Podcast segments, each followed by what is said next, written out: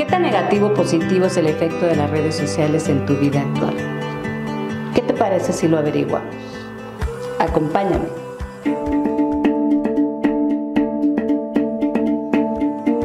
Nunca antes en la historia de la humanidad había sido tan fácil contactar en tiempo real a una persona que vive al otro lado del mundo. Hace todavía pocos años atrás, si querías ser cantante, escritor o creador artístico, tenías que depender de que una compañía grande y prestigiosa te diera la oportunidad de trabajar para ellos y por supuesto, la fila de espera era muy larga. Pero ahora las cosas cambiaron. En la era digital, tú puedes iniciar tu proyecto sin pedirle permiso a nadie, sin esperar años a ser descubierto por un personaje famoso. En fin, ahora prácticamente todo depende más bien de ti, de tu esfuerzo, de tu ambición, de tu creatividad, de las ganas que le pones a tu carrera, a tu pasión.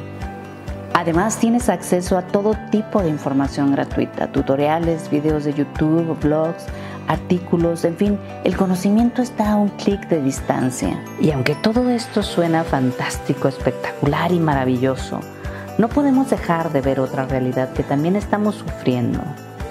Y la verdad es que con la aparición de las redes sociales también ha surgido una serie de comportamientos erráticos que demuestran nuestros sentimientos y emociones conflictivas que nos quitan la paz y nos impiden alcanzar la felicidad auténtica.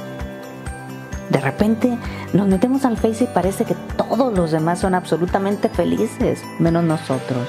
Y entonces arranca la competencia, empieza la guerra de los selfies con sus respectivos filtros y photoshops. Queremos vernos fantásticos y maravillosos, sexys, atractivos, interesantes, intelectuales, profundos. Uf, cuánta energía depositamos en sostener una imagen de perfección. ¿Y qué decir de la agresión? Obviamente es más fácil insultar por Facebook o Twitter que en persona. Y ahora más que nunca se puede afectar la reputación de una persona en segundos mediante la difamación, la publicación de fotografías, conversaciones, videos. También se puede estafar, engañar y robar identidades con facilidad escondiéndose en el anonimato. Para colmo, nos podemos volver adictos a las redes sociales y pasar horas frente a la pantalla conectados con el mundo y completamente desconectados de nuestros seres queridos. ¿Y qué tal el ligue? En las redes sociales una mujer tímida puede convertirse en una diosa sexual y un patán en un caballero romántico de brillante armadura dispuesto a luchar por su Dulcinea. Pero hoy están en Facebook, en Instagram, Dos personajes que se sienten almas gemelas bailando la danza de la seducción sin siquiera haber cruzado una sola palabra. Pero tristemente, todo esto casi siempre es fantasía. Y creo que aquí es donde radica el verdadero problema, en creer que este circo de tres pistas que nos hemos construido es nuestro verdadero ser. Somos como esos marineros que caían rendidos bajo el canto de las sirenas que lograban atraerlos para después ser devorados por estas aparentemente hermosas y exóticas criaturas. ¿Y qué pasa si a pesar de saber todo esto, tienes un trabajo estrechamente relacionado con las redes? Te confieso que desde que yo empecé con mi canal de YouTube, los segundos, las horas, los días y los meses se me escurren tan rápido como agua corriendo entre mis dedos. Y entonces me pregunto, ¿Acaso deberíamos renunciar a la modernidad y volver a la época donde se molía el maíz en un metate de piedra? Obviamente no.